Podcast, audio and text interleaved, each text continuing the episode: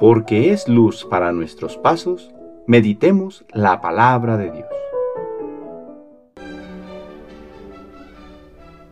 Del Santo Evangelio según San Mateo capítulo 5 versículos del 1 al 12a. En aquel tiempo, cuando Jesús vio a la muchedumbre, subió al monte y se sentó.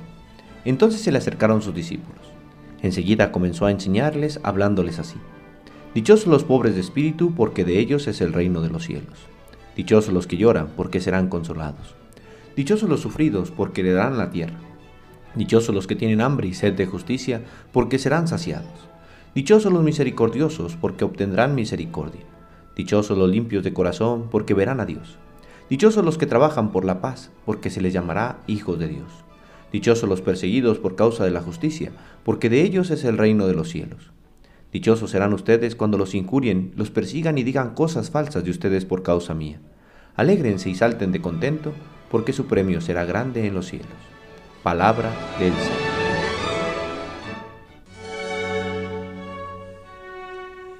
Domingo de la cuarta semana del tiempo ordinario. Hoy volvemos a vivir lo que nos muestra el Evangelio. Una gran multitud venida de todos los lugares de la tierra, nos sentamos en torno a Jesús para escuchar su palabra su mensaje de vida que viene a transformarlo todo.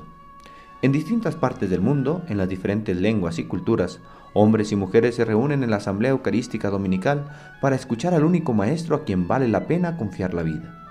Jesús nos comparte su palabra a través del ministro y nosotros queremos, como discípulos fieles, atenderle y hacer realidad su reino.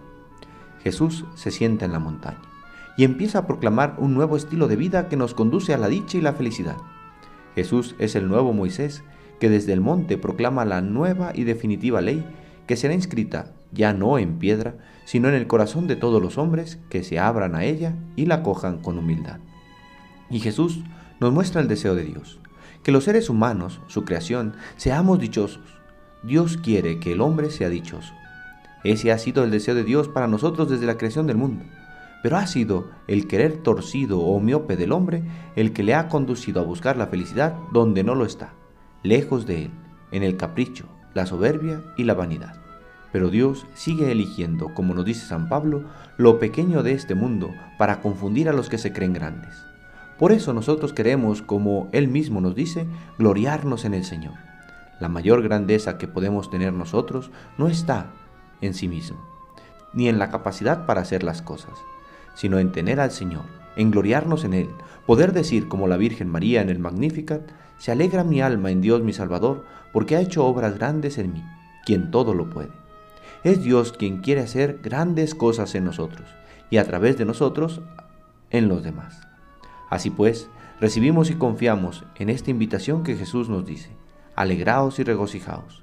El Señor lo pide todo, y lo que ofrece es la verdadera vida, la felicidad para la cual fuimos creados. Él nos quiere santos y no espera que nos conformemos con una existencia mediocre, aguada, licuada.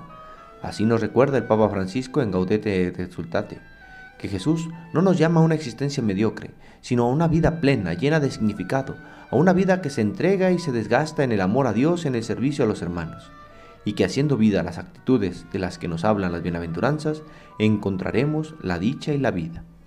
Escribió también el Papa Francisco en el mismo documento. Aunque las palabras de Jesús puedan parecernos poéticas, sin embargo, va muy contracorriente con respecto a lo que es costumbre, a lo que se hace en la sociedad. Y si bien este mensaje de Jesús nos atrae, en realidad el mundo nos lleva hacia otro estilo de vida.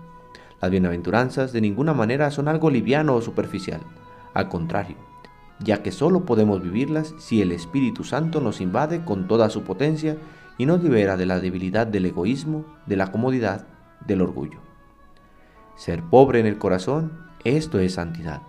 Reaccionar con humilde mansedumbre, esto es santidad. Saber llorar con los demás, esto es santidad. Buscar la justicia con hambre y sed, esto es santidad. Mirar y actuar con misericordia, esto es santidad. Mantener el corazón limpio de todo lo que mancha al amor, esto es santidad. Sembrar paz a nuestro alrededor, esto es santidad. Aceptar cada día el camino del Evangelio, aunque nos traiga problemas, esto es santidad. Recibamos la palabra de este domingo y no nos conformemos con vivir a medias tintas, pues Dios nos llama a tener una vida plena, colmada de su alegría aún en medio de las vicisitudes. que caminemos confiados, tomados de Él, pues nos ayudará a llegar hasta el final, a la consumación de su reino, del que nos invita a participar. Seamos santos, pues para ser dichosos nos ha creado Dios. El Señor esté con ustedes. La bendición de Dios Todopoderoso, Padre, Hijo y Espíritu Santo, descienda sobre ustedes y les acompañe siempre.